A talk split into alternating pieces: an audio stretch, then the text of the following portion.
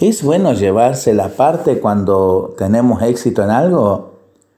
¿No será bueno también pedir ayuda a Dios y saber reconocer desde Él muchas cosas que hemos aprendido y que eso nos ha llevado al éxito? ¿No será que tantas personas han ayudado a que tengamos éxitos en nuestros proyectos de vida? Para iluminar esta reflexión, un cuentito. En un gallinero había dos gallos. Estos reñían por la preferencia de las gallinas y el liderazgo, y al fin uno puso en fuga al otro. Resignadamente se retiró el vencido a un matorral, ocultándose allí. En cambio, el vencedor orgulloso se subió a una tapia alta, dándose a cantar con gran estruendo. Mas no tardó un águila en caerle y raptarlo por estar tan expuesto en aquel lugar alto.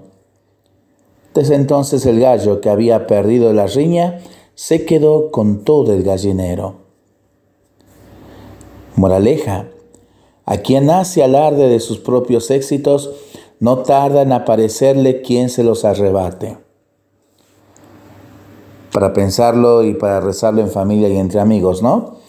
Mientras lo hacemos, pedimos al Señor su bendición, le seguimos pidiendo por nuestras intenciones y nosotros responsablemente nos cuidamos y nos comprometemos a ser verdaderos instrumentos de paz.